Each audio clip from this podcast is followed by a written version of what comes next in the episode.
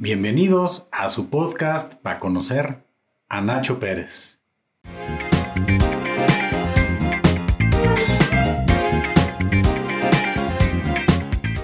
Bienvenido Nacho, ¿cómo estás? Muy bien, muy bien, muchas gracias. ¿Tú? Aquí andamos, mira, contentos. Eh, pues ahora sí que en este, no sé si llamarle estudio, llamarle temazcal o llamarle sauna, estamos con las ondas de calor que nos traen un poquito, este, pues asados, ¿no? Está difícil, no sé qué tanto eh, calor tan diferente al último destino eh, en el cual estuviste, pero me gustaría comenzar a platicar, Nacho, sobre este, un poquito sobre tu carrera, sobre lo que estudiaste, esa confusión que de repente hay eh, respecto a negocios internacionales, a comercio internacional, que es relaciones internacionales. ¿Cuál podrías definir tú qué es esa, esa diferencia? Eh, sí, me da mucha risa y siempre me ha dado risa que desde que entré a la carrera, desde que empecé, pues me preguntaban, ¿qué estás estudiando? ¿A qué entraste?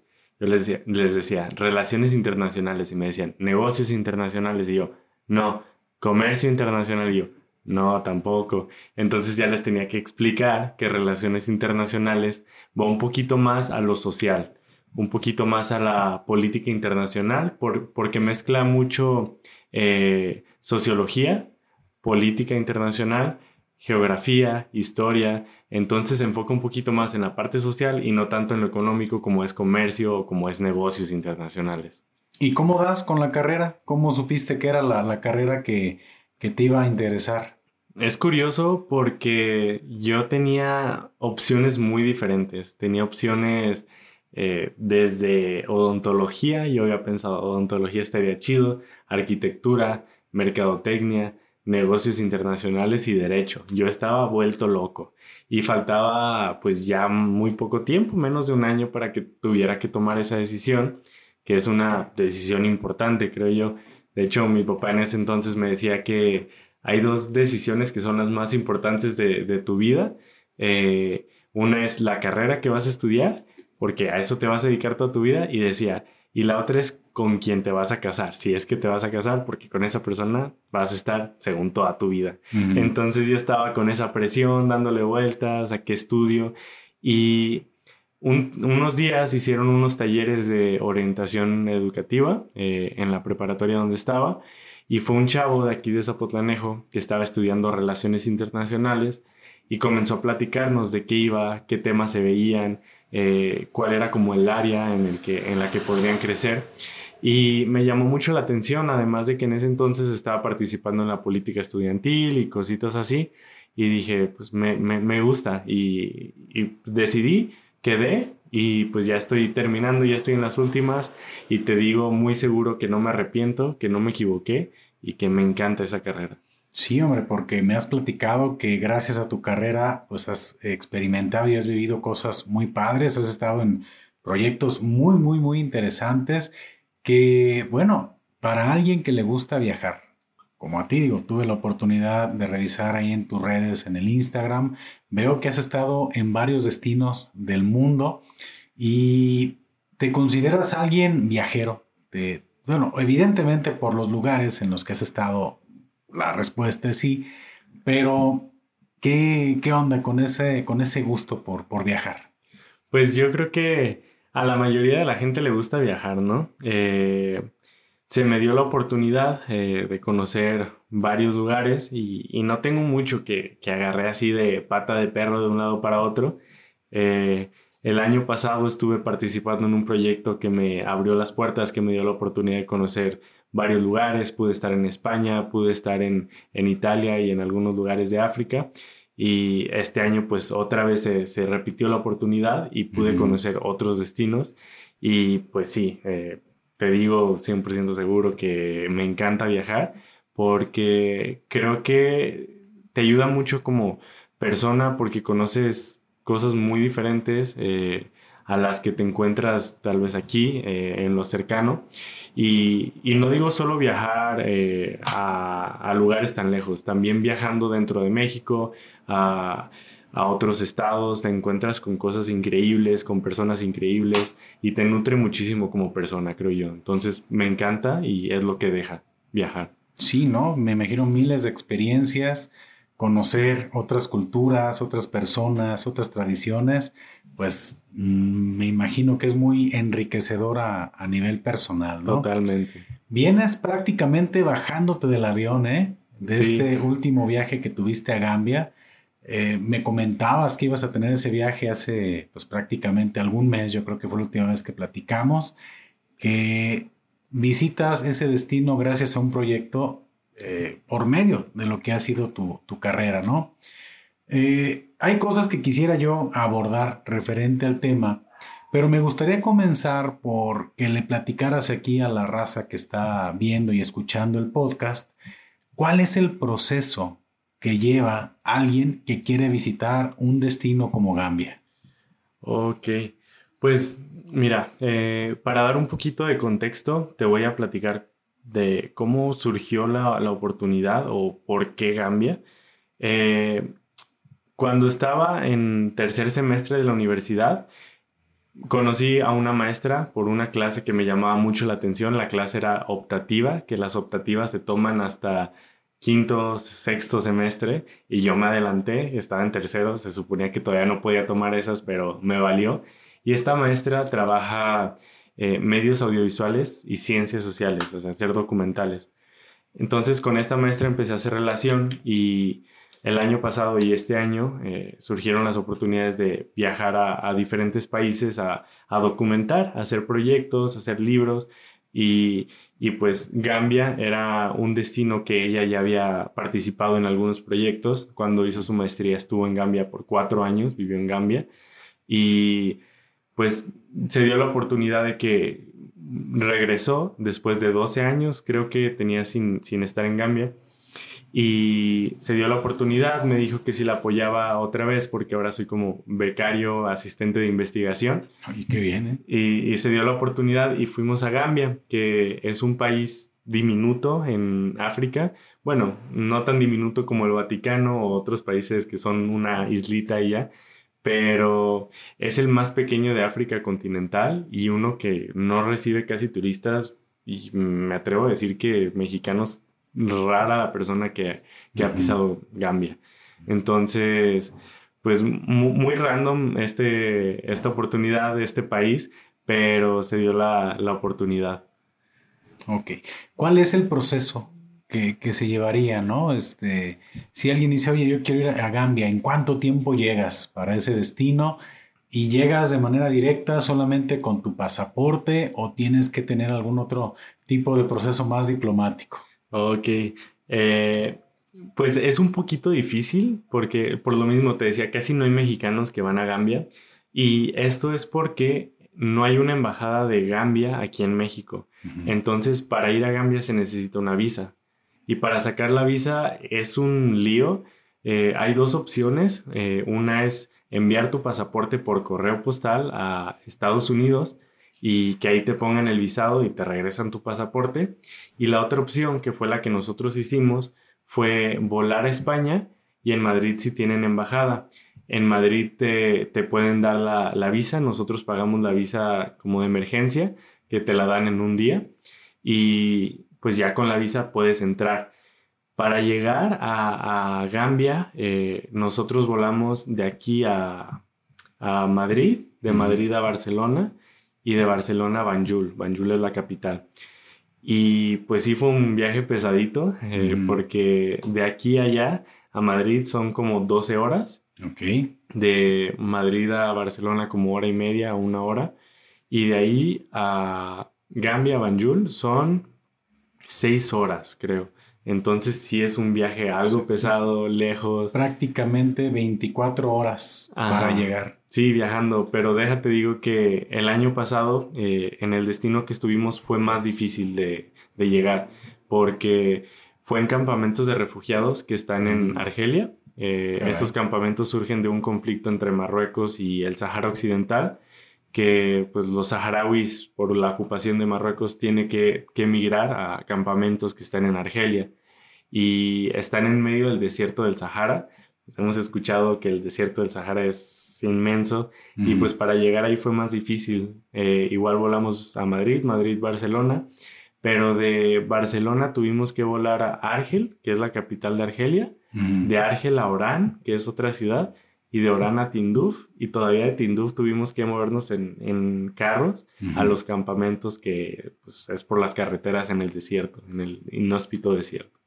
Que esa es una, una experiencia también, alguna anécdota, o vas de, de venir con varias anécdotas de ese viaje también, ¿no? Sí, totalmente. Que bueno, creo que, que nos podría dar para otro, para otro podcast, ¿no? Para otro episodio. Y cuando llegas a, a Gambia, ¿Qué es lo primero que te llama la atención del lugar? Ok, creo que cuando viajamos, o no sé si solo yo lo haga, pero creo que varias personas lo hacemos, cuando vamos a conocer un lugar nuevo, eh, tratamos de informarnos un poco, de ver cómo es la vida, a lo mejor buscar videos de personas que ya han ido, blogs, no sé. Entonces yo estuve checando, vi TikToks, vi fotos, videos y cuando vas para allá, pues ya vas con una idea, vas como con una visión, con lo que piensas que te vas a encontrar. Y pues yo iba ahí con varias ideas que algunas cosas me dan miedo, no sé, cuando escuchas África a veces piensas inseguridad, cosas, no sé. Pero al llegar ahí te encuentras con una realidad totalmente diferente y, y te quedas sorprendido, te quedas como de, wow, o sea, los estereotipos no son ciertos. Eh, es muy diferente a la realidad que vemos en caricaturas, en la televisión, en películas. Y lo primero que me impactó fue la calidez de la gente. Eh, llegando, la gente muy amable, preguntándonos, porque pocos extranjeros van, entonces te preguntan de dónde eres, de dónde vienes, por qué vienes, pero de una, de una forma no invasiva, no, no tratando de interrogarte, sino sacándote plática, como haciendo amistad contigo. Y me llamó mucho la atención eso, la, la gente de Gambia es súper cálida, de hecho a Gambia le dicen la, la costa sonriente de África. Ok. Y creo que sí tiene mucho que ver ese, ese apodo con la calidez de la gente. Se me hizo muy parecido a la, calidez de la gente de aquí. Porque mencionabas hace un momentito, ¿no? Lo que nos dice la televisión, las caricaturas. Eh, hay un estereotipo que nosotros tenemos aquí de este lado de lo que es África, ¿no? Como también hay un estereotipo muy grande de lo que el mundo tiene de México, ¿no? Tengo, tuve la oportunidad en algún momento de, conocer a alguien que venía fuera de, un turista que venía de, otro país y se sorprendió mucho porque, y fue en Guadalajara, ¿eh? Dice, órale, eh, no me hubiera imaginado que, que México tuviera lugares así. Dije, bueno, pues es que no sé qué habías visto, ¿no? A lo mejor te imaginabas el desierto, las casitas, el, como decíamos hace un ratito, ¿no? El sombrerudo ahí este, debajo. Sentado abajo del nopal. Así es. Y como que uno llega a tener también ese tipo de, pues, de idea de lo que viene siendo África y pues tú descubres algo completamente diferente, ¿no? Que que bueno, me, no sé qué tan turístico puedes tú decir que es Gambia para, digamos, gente de, este lado. Eh, si crees que sea un destino que, pudiera la gente elegir o, llegar a Gambia es prácticamente por cuestiones muy particulares. Bueno, eh, Gambia sí es un lugar turístico, pero no tanto para mexicanos o estadounidenses, no, no suelen ir tanto y, y tal vez tenga que ver mucho la dificultad de tener la visa, por ejemplo. Pero las personas de Reino Unido sí suelen ir a Gambia. Y, y pues ahí se da un fenómeno que creo que es importante mencionar, que eso sí me disgustó un poco. Eh, ya lo había escuchado desde antes, que es el turismo sexual. Ah, caray. Ajá, eso está muy fuerte, está, está culero, porque me tocó ver personas eh, mayores, eh, señores, pero principalmente señoras, que fue lo que me llamó la atención, que van y están con, con chavos, chavas como de mi edad. Y era como de, chale, porque veías a la señora eh, extranjera ahí sentada en la playa con un chico como de novio, como de mi edad, y era como... Extranjeros van ahí a, a cotorrear. Sí, sí, Sugar mummies, sugar daddies. Ajá. Sí, pero, pero siento que es algo que está muy mal porque se aprovechan pues de esta vulnerabilidad eh, que tienen, de que no tienen pues un eh, un buen sistema económico que les permita pues autosustentarse y aprovechan esa, esa cosa para ir y saciar sus necesidades. Entonces, sí es algo que está feo, que Gambia sea un, un, destino turístico por pues motivos sexuales, pero también sé que va mucha gente por las playas, porque son playas muy bonitas y, y por otras circunstancias, pero igual no es de los destinos más turísticos del mundo. Gambia es un país diminuto en África. Sí, pues estaba revisando ahí porque intenté hacer la tarea, ¿no? Pues está por ahí, es, pues prácticamente el país es lo que abarca la extensión de su río, ¿no?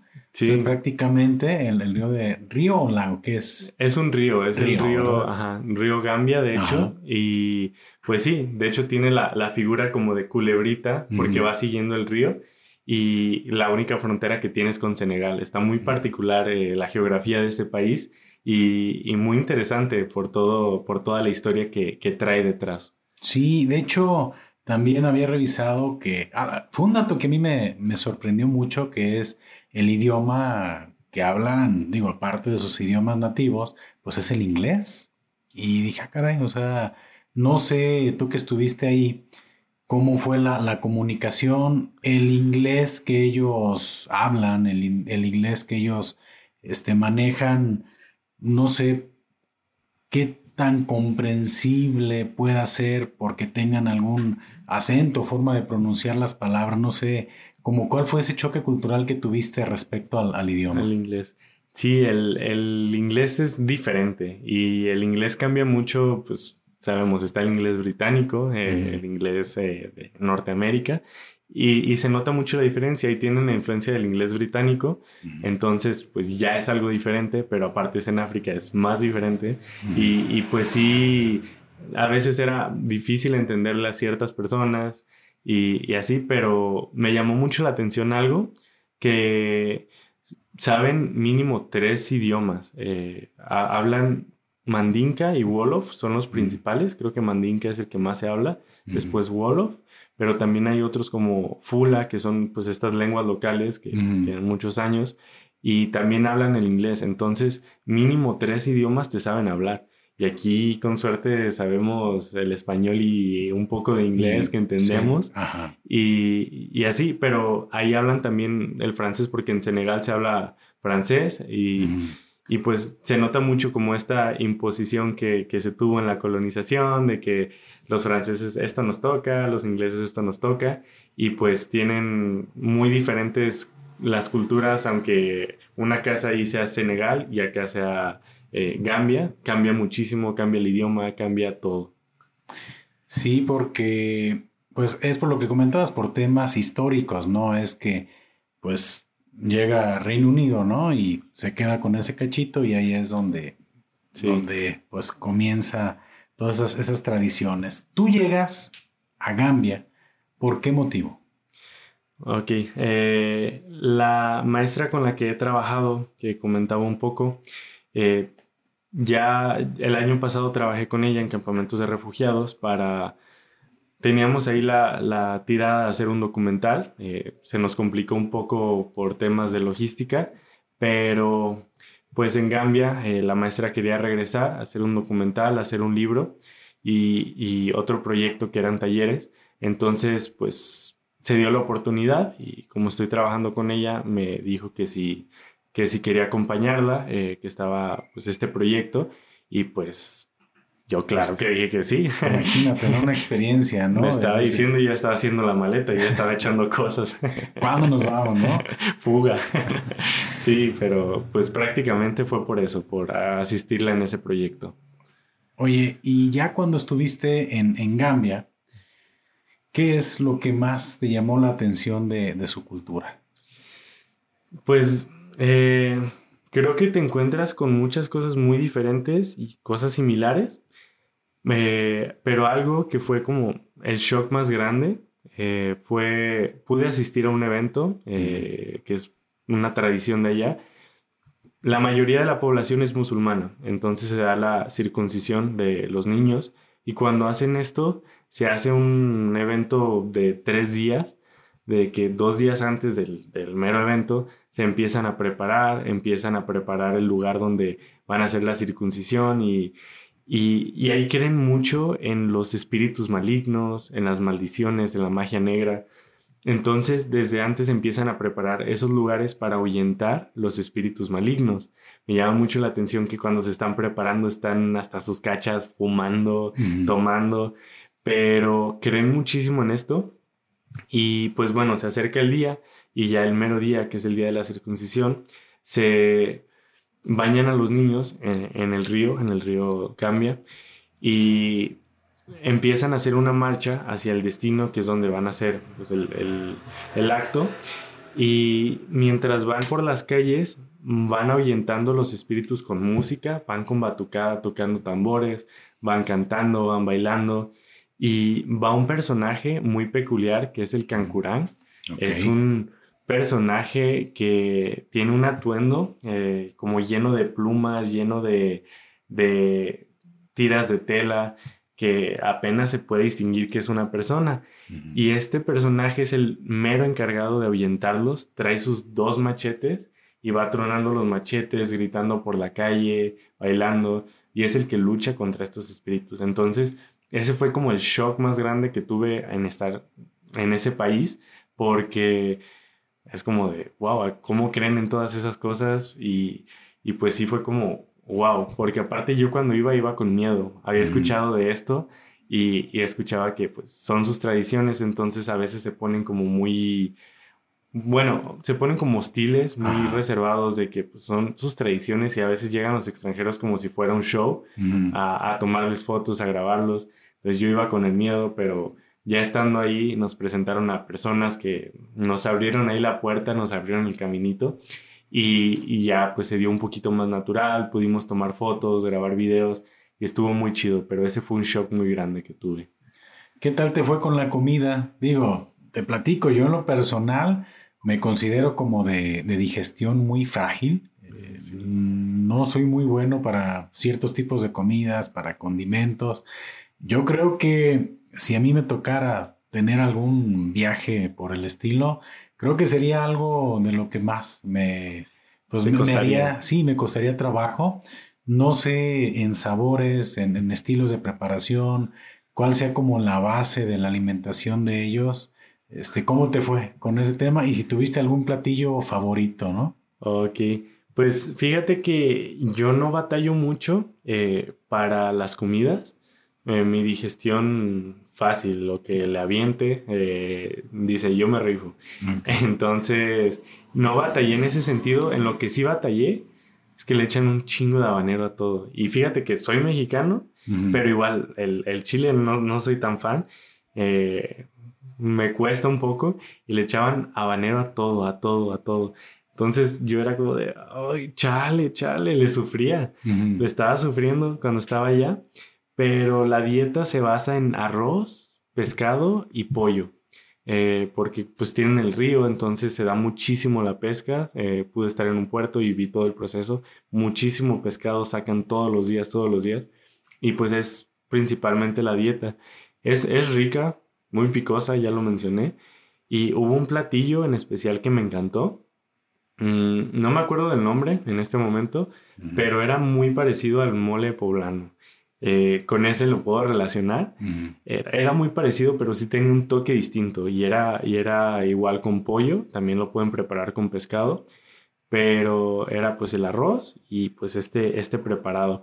Y era riquísimo, riquísimo. Fue lo que más me encantó y pues te digo, no batallé mucho con la comida. Ese ya no estaba tan picante. Ese no estaba tan picante. Es que iba a decir un chiste muy malo, que, que la diferencia es que era mole gambiano, pues. Entonces, sí, mole gambiano. Pero, pero bueno, no era. Sí, sí, si no lo decía, mi sistema iba a colapsar. Tenías ¿eh? que expulsarlo, está bien. Eh, platicaba con, con, un camarada, bueno, que estuvo aquí también en el podcast, de, que es este Hermes de Colombia, y pues hablábamos también de, del estilo de, de comidas y todo. Y pues la tortilla es muy mexicana. Por lo que veo es muy mexicana. No sé si ellos en sus platillos, en lo que comen, eh, con qué lo acompañan, ¿no? Porque yo no puedo concebir una comida sin estar taqueando, ¿no? Para mí es la tortilla, pero ¿cómo, cómo acompañan ellos sus, alimentos? Mira que también me di cuenta de eso que comentabas con, con Hermes.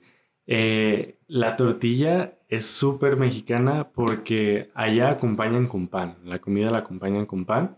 Y en Argelia el año pasado que estuve, también todo acompañan con pan en países de Europa todo acompañan con pan. Entonces creo que somos los que dijimos, no, no queremos pan, tortilla. La tortilla. Tortilla.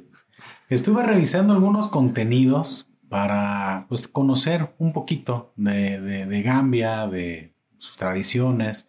Me llamó mucho la atención algo que vi, que no sé si tú lo experimentaste. A la hora de la comida, vi que había como un plato muy grande eh, y mencionaban que pues los que comían al centro, en ese plato grande, eran los hombres y que las mujeres y los niños comían alrededor.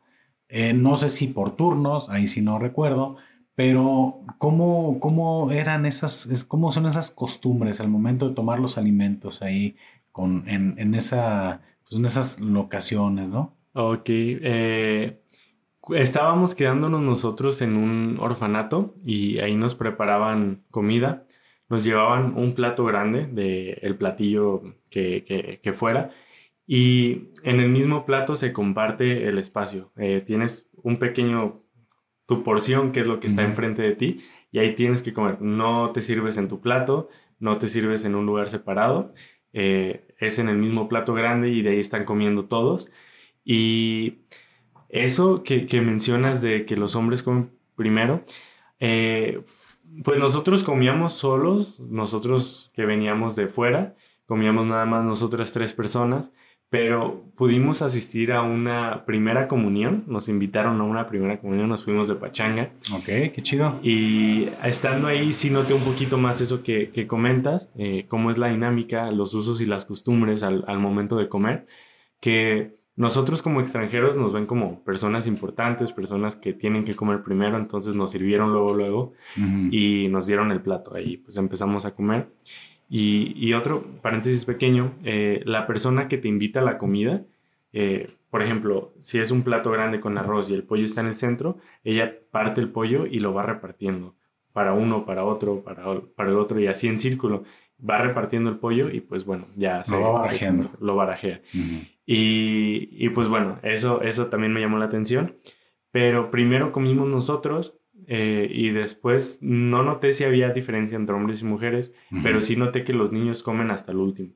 O sea, son, son los últimos, les dan lo que quedó del plato, eh, pero a lo mejor sí se da también esa dinámica, no sé si sea por familias o, o, en general, que coman primero los hombres, las mujeres y luego los niños. No sé si sea de adentro hacia afuera, como, como mencionabas, o por turnos. Yo lo noté por turnos. Y en esa primera comunión no estuviste presente en la, en la ceremonia, fue nomás en la pachanga. Sí, sí, sí. Híjole, eh, es que te lamentaste como aquí nos lamentamos en México, ¿eh? Nomás vamos a la fiesta. Llegué al final de la misa para que me invitaran. no, no es cierto. no, sí, eh, no, no tuvimos la oportunidad de estar en la misa, pero sí en la fiesta. Y me llamó mucho la atención porque sí cambia mucho, a pesar de que es pues, la misma religión en sí, cambia mucho la forma en que se celebra. Eh, se llega a un lugar que pues es como el patio de una casa y está una familia allá, otra familia acá, son bolitas que están en el piso, eh, no están las mesas, obviamente, y pues están comiendo, están preparando comida en el momento, pero la están preparando pues en el piso, en el centro ponen carbón y ponen la olla encima y se ponen a preparar. Y pues ya, es estar comiendo, estar comiendo. Y en cierto momento, que tal vez aquí sería como la hora de partir el pastel, allá también se parte un pequeño pastel, pero se abre una mesa que sería como la mesa de postres aquí. Aquí lo que vemos como la mesa de postres, allá era algo diferente porque tenía fruta, pues no hay tantos dulces como aquí, pero había fruta, había dos cervezas, dos raquíticas cervezas y una botella que creo que era de alcohol, pero no vi de qué era.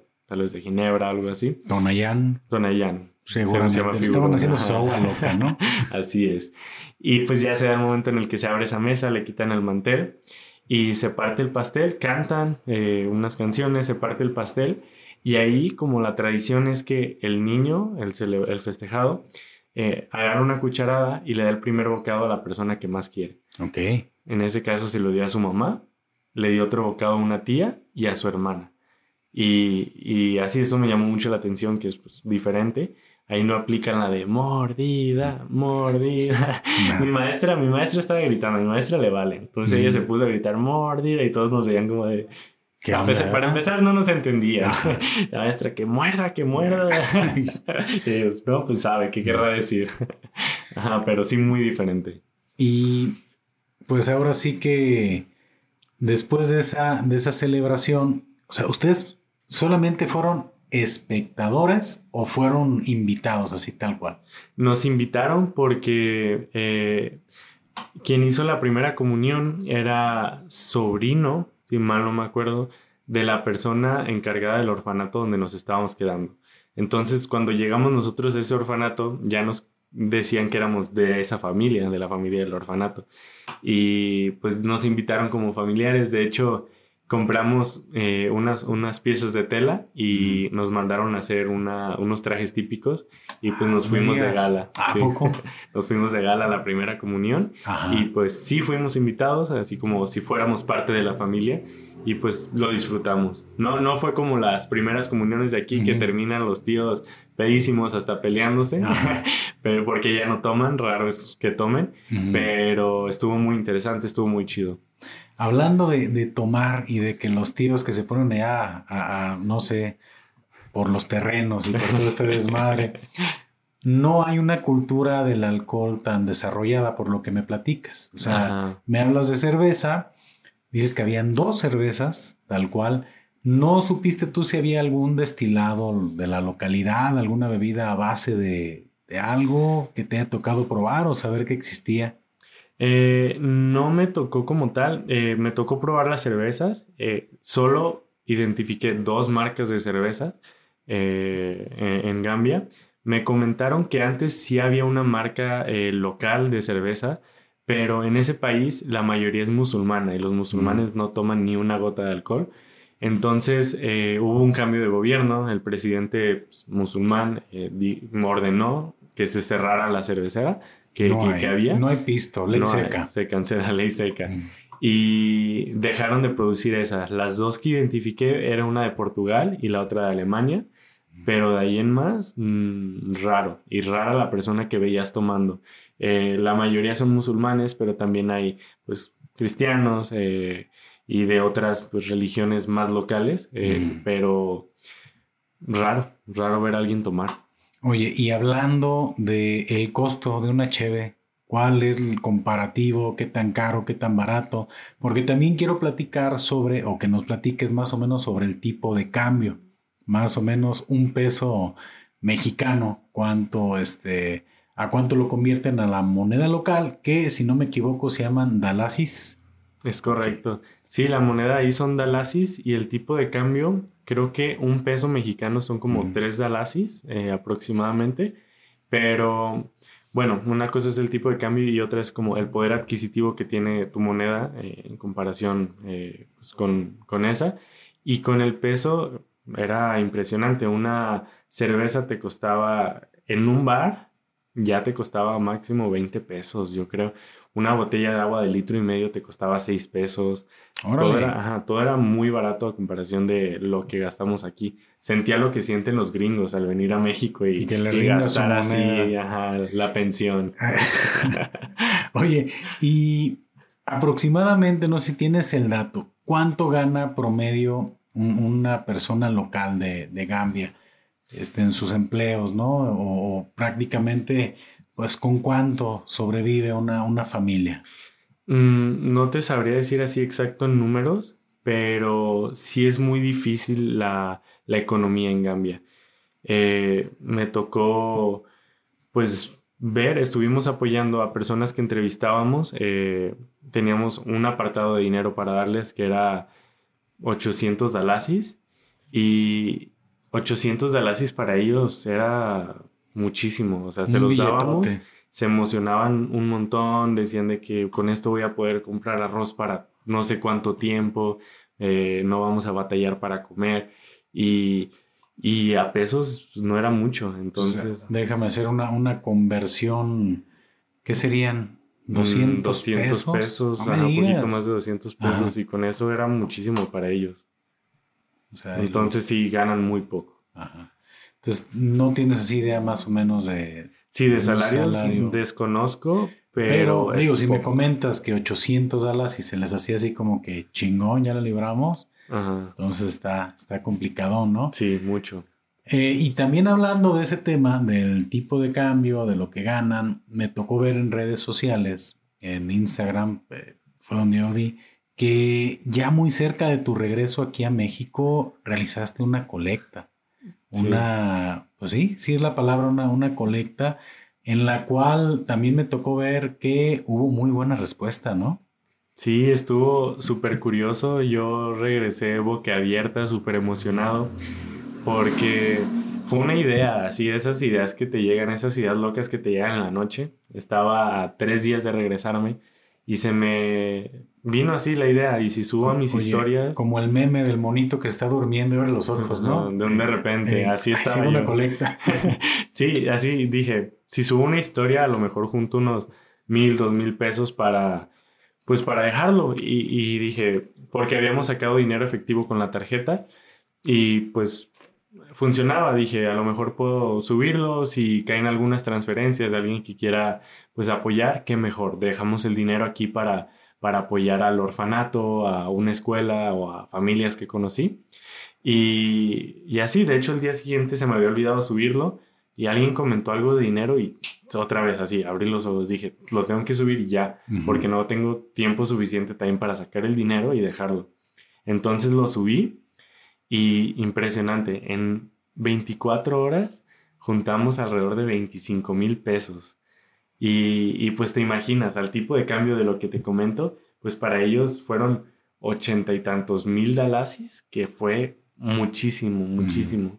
Y me quedé muy emocionado, muy sorprendido cuando le dijimos a la persona del orfanato, a Mariama, eh, lo que habíamos juntado, lloró. Se soltó en llanto, estuvo súper emocionada y hicimos... Ya le voy a pagar a Coppel. No, no hay Coppel.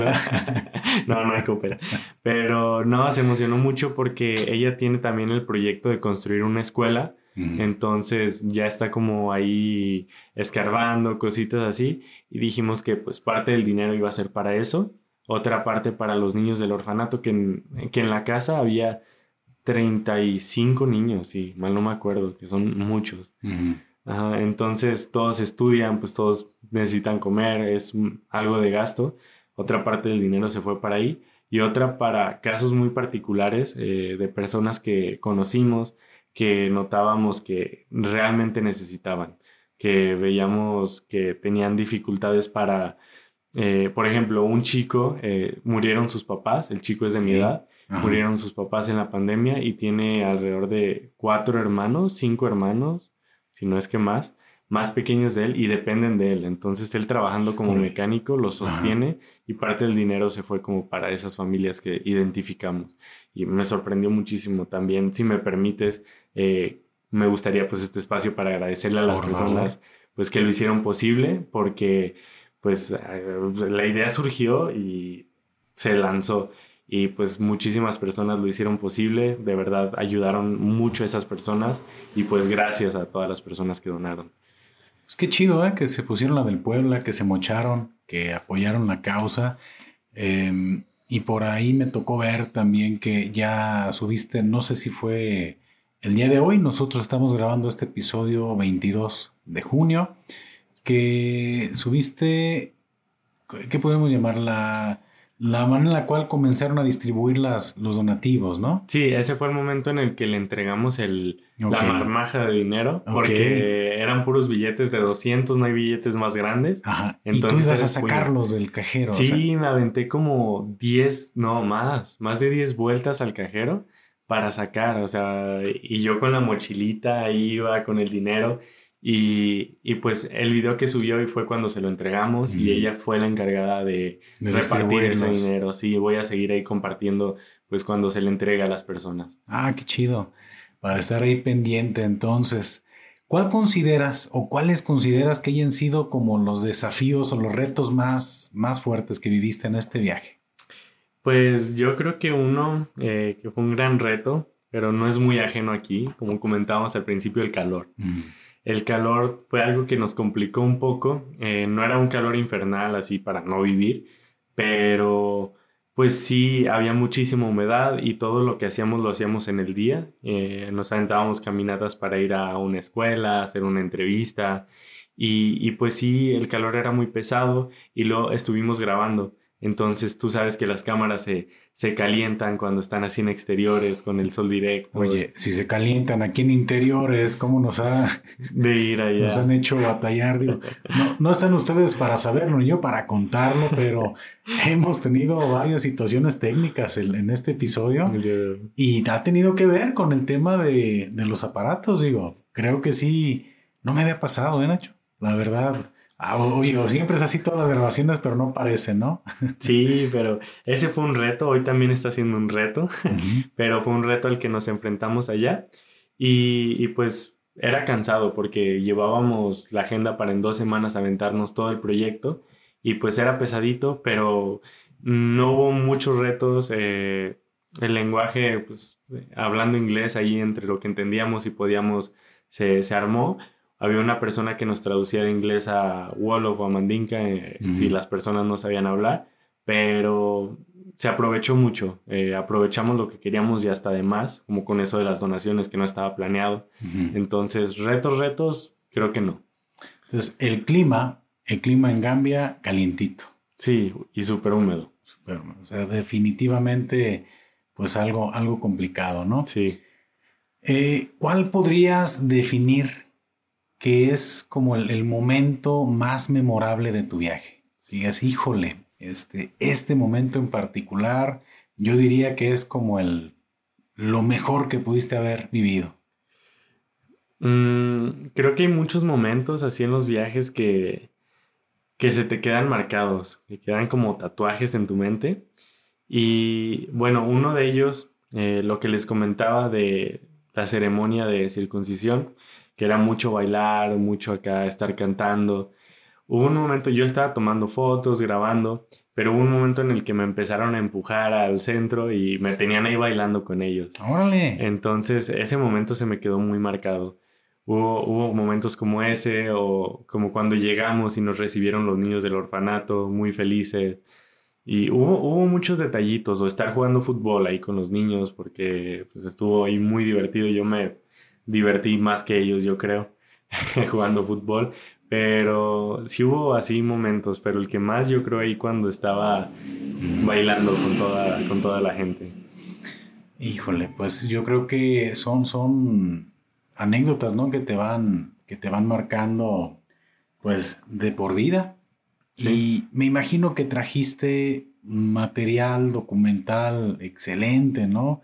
No sé, por ejemplo, en el tema técnico, en los retos que tuviste, más o menos, eh, ahora sí, para alguien que tenga como esa idea de hacer algún blog este, de viajes, de documental, ¿qué onda? ¿Cómo te fue con ese tema técnico? ¿Cuánto traes de información?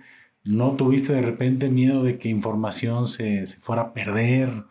¿Cómo, ¿Cómo estuvo por ese, ese tema, no? Ok, pues el año pasado tuve experiencias un poquito más difíciles, eso pues si quieres no lo aventamos como decías en otro episodio, pero este ya íbamos un poquito más preparados, y eh, nos tocó pues contar con la experiencia de los errores, de los errores aprende.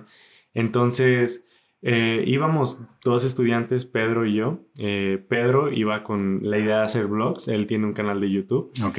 Y, y pues iba con esa idea, entonces pues ahí le estuve apoyando a grabar, cosas así.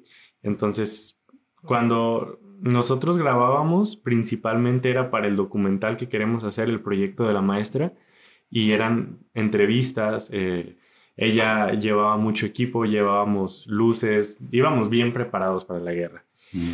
Y, pues no, no encontramos tantos retos en eso, pero en la parte de, de, hacer los vlogs, creo que un poquito más, porque eran ambientes menos controlados. Las entrevistas tienes tiempo para acomodar la luz, para esto, el otro.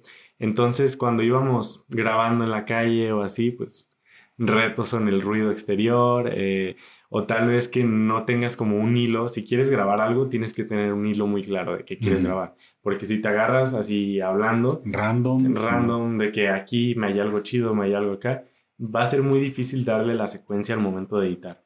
Entonces Pedro ya llevaba como las ideas de que quiero hablar de esto, ajá, un poquito el guion, y pues ahí más o menos se dio. Eh, otras cosas difíciles, retos que nos encontramos, fuimos a un puerto pesquero que se llamaba Tangi y ahí muchísima gente, estábamos en la hora pico, en la hora que bajaban todo el pescado de las lanchas y ahí nos dijeron, aquí es más difícil que grabes, la gente es como más dura, eh, no le gusta que grabes, entonces nosotros ya íbamos avisados, fue lo bueno, entonces no íbamos con la cámara ahí apuntándole a la gente, pero ellos estaban así como esperando a que los grabáramos para hacerla de todos. Ok. ni madres, no los grabamos. Sí, entonces sí tienes que tomar en cuenta esas cosas. Eh, también en países como de África es muy, está muy cabrón que grabes a un policía o cosas así. Y eso me tocó el año pasado porque en Argelia están militarizados hasta los dientes. Sí, claro. y, y, pues en Gambia también nos dijeron de que no graben policías para nada porque hasta en una de esas te agarran la cámara y la tiran al piso. Entonces son esos retos que, que, tienes que saber antes de empezar a grabar así como, como si fuera, no sé, pero pues íbamos algo preparados, creo yo. ¿Cómo percibes la seguridad? En Gambia? Como, turista, vas con confianza, eh, tienes ciertas advertencias. Te voy a contar algo eh, que me causa mucha gracia. Eh, creemos que África es un país inseguro porque no tienen dinero. No tienen dinero, entonces van a llegar a robarme y, y, de hecho me dijeron personas de acá de que mucho cuidado, guárdate la cartera adelante o así. Como cuando vas a Ciudad de México y te dicen que guárdate todo adelante. Pues así me habían dicho que para cuando iba a África. Y el único detalle que tuve así de seguridad no fue en África, fue en Barcelona. Okay. Llevaba 30 minutos que había llegado a Barcelona, traía dos mochilas. al inicio de tu viaje. Al inicio, así empezando, así me recibió. Así me recibió Barcelona iba llegando, estaba en, cerca de las Ramblas, que es una como de las partes más turísticas, y me senté en una banca con una mochila en las piernas y la otra aquí al lado. Y pues estaba eh, checando algo en el celular, le acaba de poner el chip para poder tener internet y llegó una persona, se sentó a mi lado derecho y me empezó a sacar plática. Me pidió encendedor y a preguntarme que de dónde era, cosas así. Y pues yo estaba volteado hacia la derecha platicando y en ese volteo. Tú no, no, te la habías maliciado. Dijiste, mira, qué. Estoy en Europa, aquí no pasa qué amables, nada. Ajá. Qué sociables. Y, y, volteo a la izquierda y ya no estaba mi mochila que tenía aquí. Y volteo, me paro sin soltar la otra mochila y veo que alguien la llevaba puesta. Pero ya iba así como cruzando la calle así rápido, caminando rápido. Pero reaccioné y me fui atrás de él, le jalé la mochila y le dije que es, mi mochila. Y él así muy, muy de que, ay, no sabía, una disculpa. Y según no hablaba español, era como de Rusia, Serbia, no sé, así muy pocho. Pero creo que también son sus técnicas de que no se ponen así como aquí, de que te llegan con la navaja, jálate, perro. Ya te la sabes, ya te la sabes. Cooperando, perro.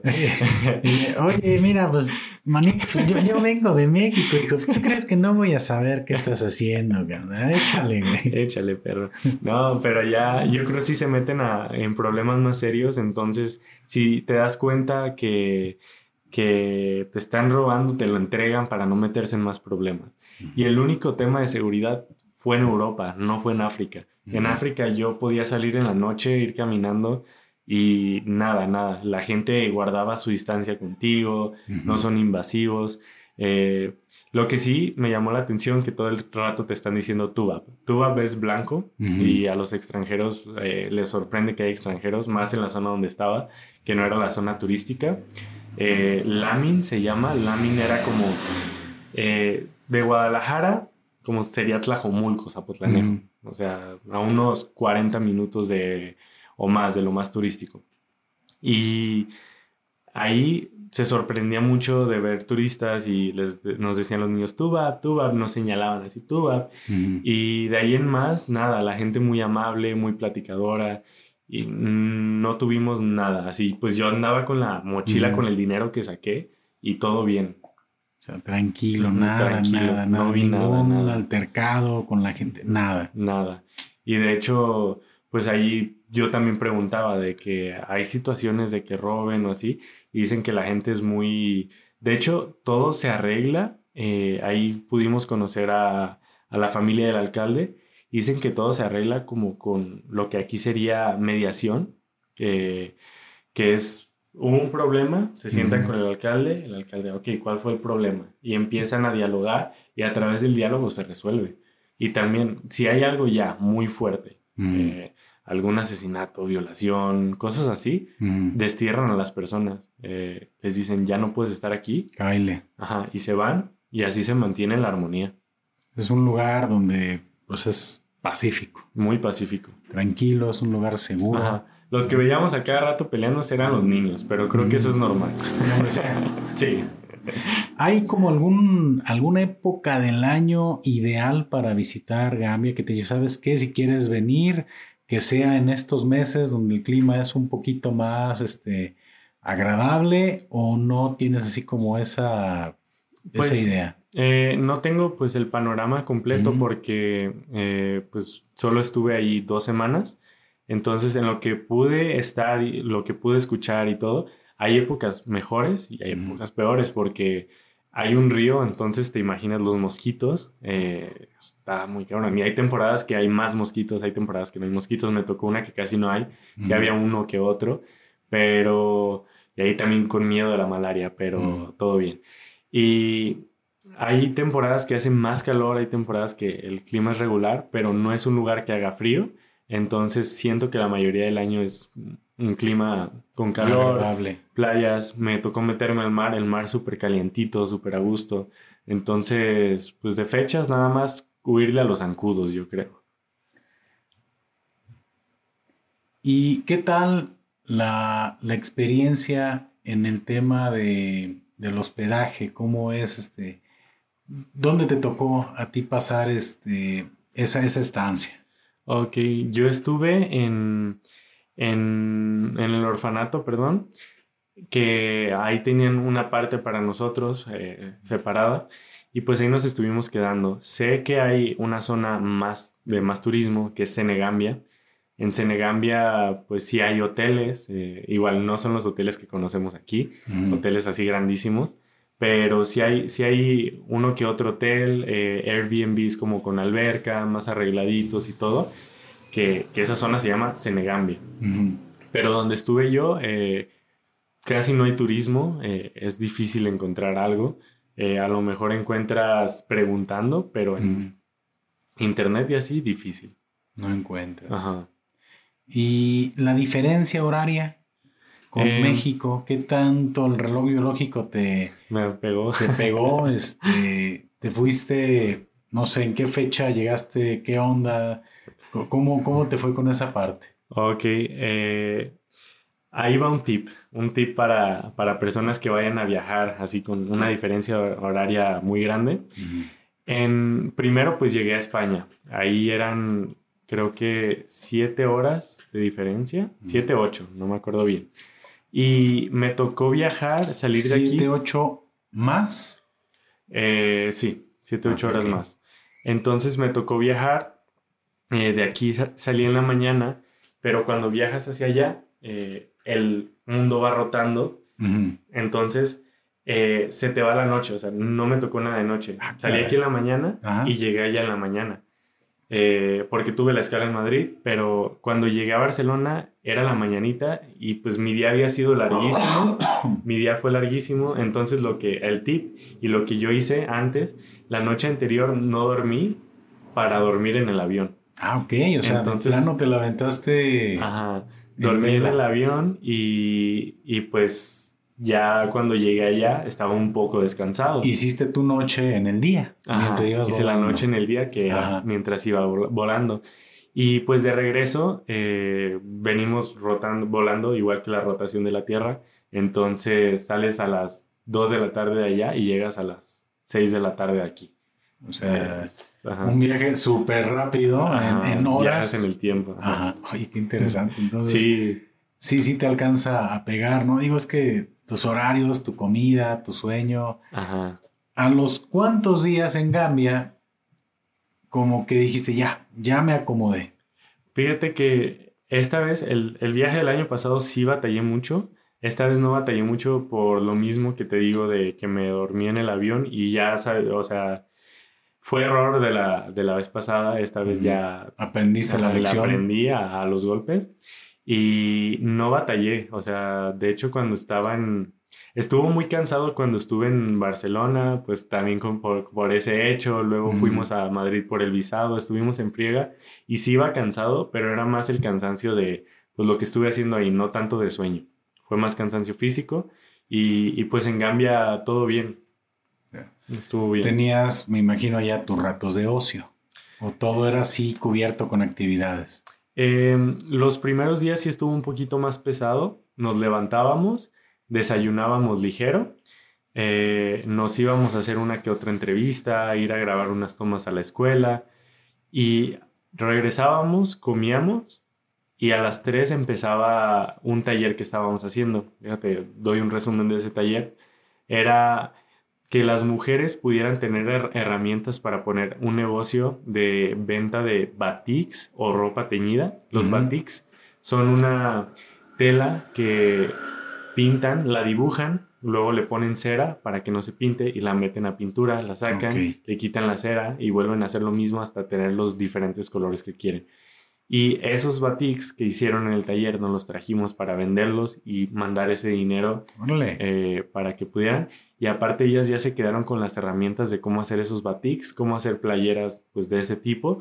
Y, y pues bueno, hacíamos ese taller, eh, terminábamos alrededor de las 6 de la tarde, eh, hacíamos a lo mejor una entrevista ahí rápido a alguien del taller, porque también entrevistamos a todas esas mujeres. Y ya después estábamos ahí con los niños, que era cuando jugábamos fútbol o así, y ya, pues después cenar y dormir. Y los fines de semana los aprovechábamos un poquito más para descansar.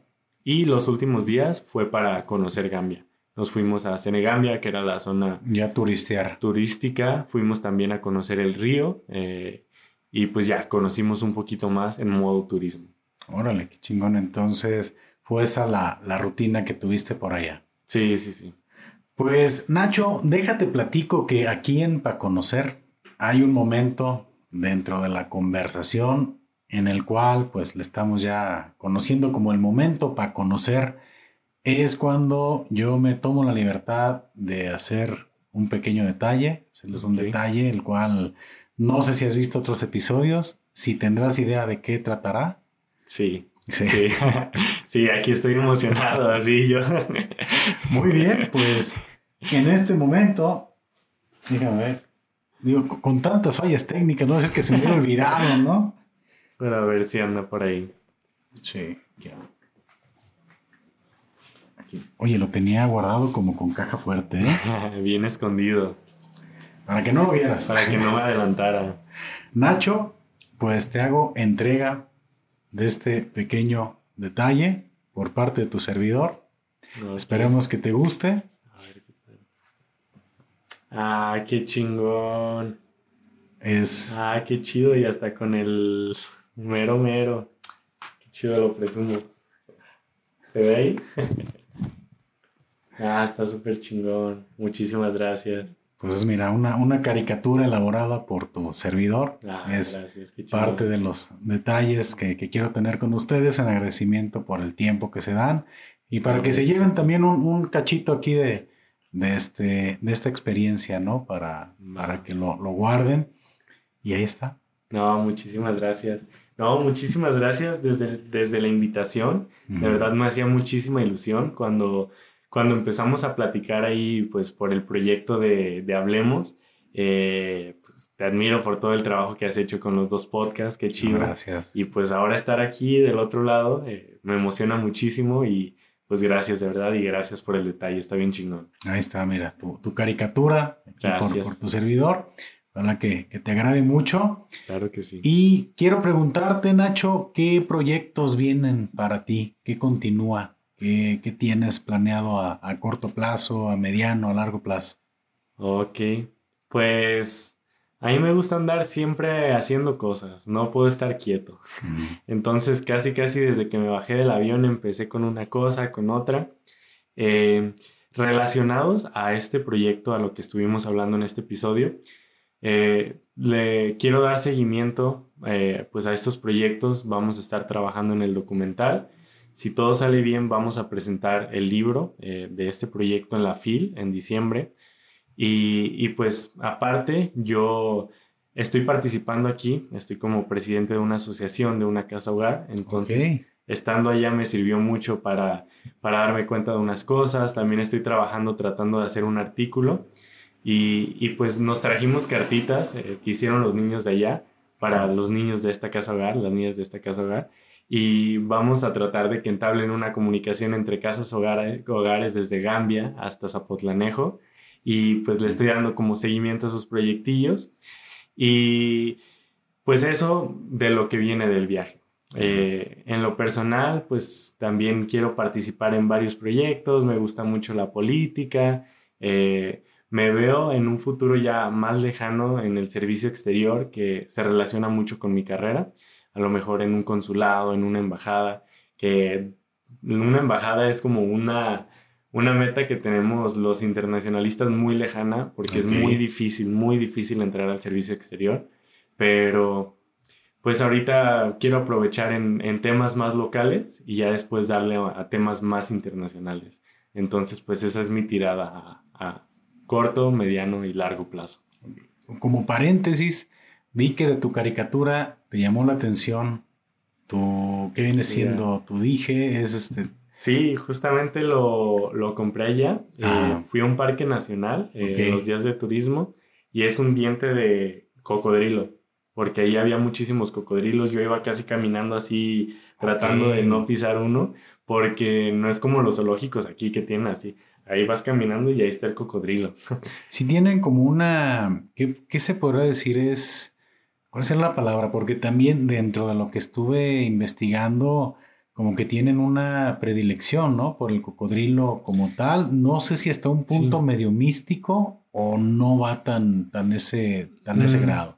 Eh, no llegué a escuchar algo así en el sentido místico, pero sí, el cocodrilo es uno de los animales mm, más importantes por, también por el hecho de que pues ahí está el río. En el río hay hasta hipopótamos, creo. Eh, no me tocó ver, pero cocodrilo sí me tocó ver. Y, y, pues sí, hasta de hecho en las monedas vi que tenían ahí un cocodrilo. En varias cosas mm, tienen mucho el cocodrilo. Hay muchísimos cocodrilos, aves y, y monos, muchísimos monos. También hay un parque nacional, no me tocó conocerlo, pero de monos. ¿Volverías a Gambia? Em, sí, eh, de hecho me quedé con un amor por ese lugar, por las personas del orfanato. Eh, entonces no quiero que quede en solo un viaje, eh, quiero que quede como en un proyecto, un proyecto que arrancó. Y pues quiero darle seguimiento también a lo de la escuela. Ahí me, comprometí también a estar apoyando, eh, viendo posibilidad de armar planes de estudio, que es algo que tal vez puedo ayudar, tal vez yo no puedo ayudar mucho con, con dinero, cosas así, pero en lo que pueda yo ayudar, dije que les iba a seguir apoyando y pues sí tengo la tirada de seguir apoyando y pues seguir trabajando de la mano con la Casa Hogar de allá. Hombre, pues qué, qué interesante todos los proyectos que se vienen. ¿Algún consejo que le quieras dar a la raza que, te está viendo en general? Y es el primer consejo que te llegue a la mente.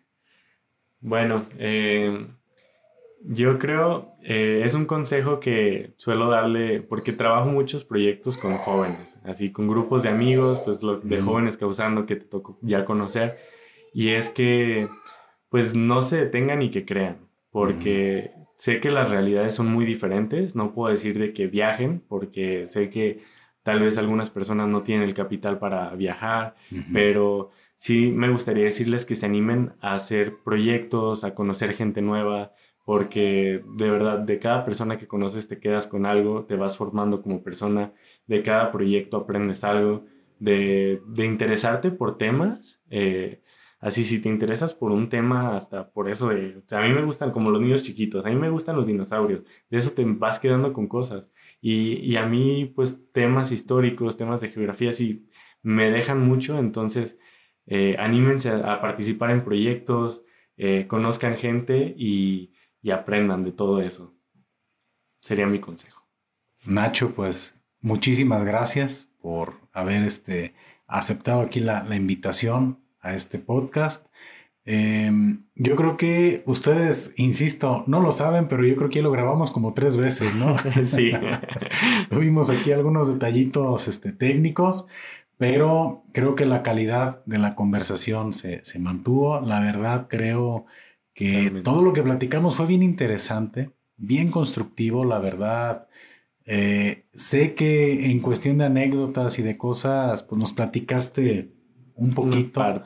Creo, me quedo con mucha curiosidad de ese primer viaje que tuviste. También, híjole, creo que también debes de tener por ahí anécdotas para platicar. Y como siempre termino yo comprometiendo aquí a la gente que nos visita, que nos acompaña aquí al podcast, pues con una segunda participación. Con gusto. Dicen que si, que si hay una, hay dos, y si hay dos, hay tres. Ojalá, Nacho, que no sea la última vez que estamos aquí platicando, sino que podamos seguir este, aquí escuchando tus anécdotas, porque a los que no hemos viajado como tú lo has hecho, creo que pues, nos ayudaste a conocer algo. ahora sí, este fue para conocer también a Gambia Creo que nos has dado un panorama muy interesante de todo lo, que viviste. Y yo en lo personal, mientras estaba escuchándote, también estaba viajando e imaginando todo aquello que tú estabas pasando. Y ese viaje que tuviste, pues no es fácil hacerlo. Y pues qué chido que lo hayas compartido aquí con todos nosotros. No, pues muchísimas gracias. Justa, justamente, eh, ahora que dices para conocer, pues va de la mano con el consejo que decía conocer personas, conocer cosas, conocer temas. Eh, qué chido y pues claro que sí, o sea, puesto, si se da una segunda, ánimo. Yo Excelente. Nacho, pues muchísimas gracias. Gracias por, por todo lo compartido y a toda la raza, pues comentarles que estén al pendiente de las siguientes charlas, que se suscriban aquí al, al canal, que también sigan en sus redes. A Nacho, ¿cómo te podemos encontrar, Nacho, en redes sociales? En redes, pues en todos lados estoy como Nacho Pérez. Eh, en Instagram creo que es nachopérez.11, que es donde suelo subir más historias. Es, yo creo la que más uso. Pero en Facebook también estoy como Nacho Pérez. Entonces ahí cualquier cosa, cualquier duda que les que quieran, que les haya quedado aquí, denle. Si hubo algo que no haya preguntado y que ustedes estén interesados en, en saber, pues Nacho, yo creo que va a estar ahí con toda la disposición y disponibilidad de contestarles. Y pues estamos aquí pendientes. Hasta la próxima. Muchas gracias. Gracias a ti. Qué chido. Está súper chingón, ¿eh?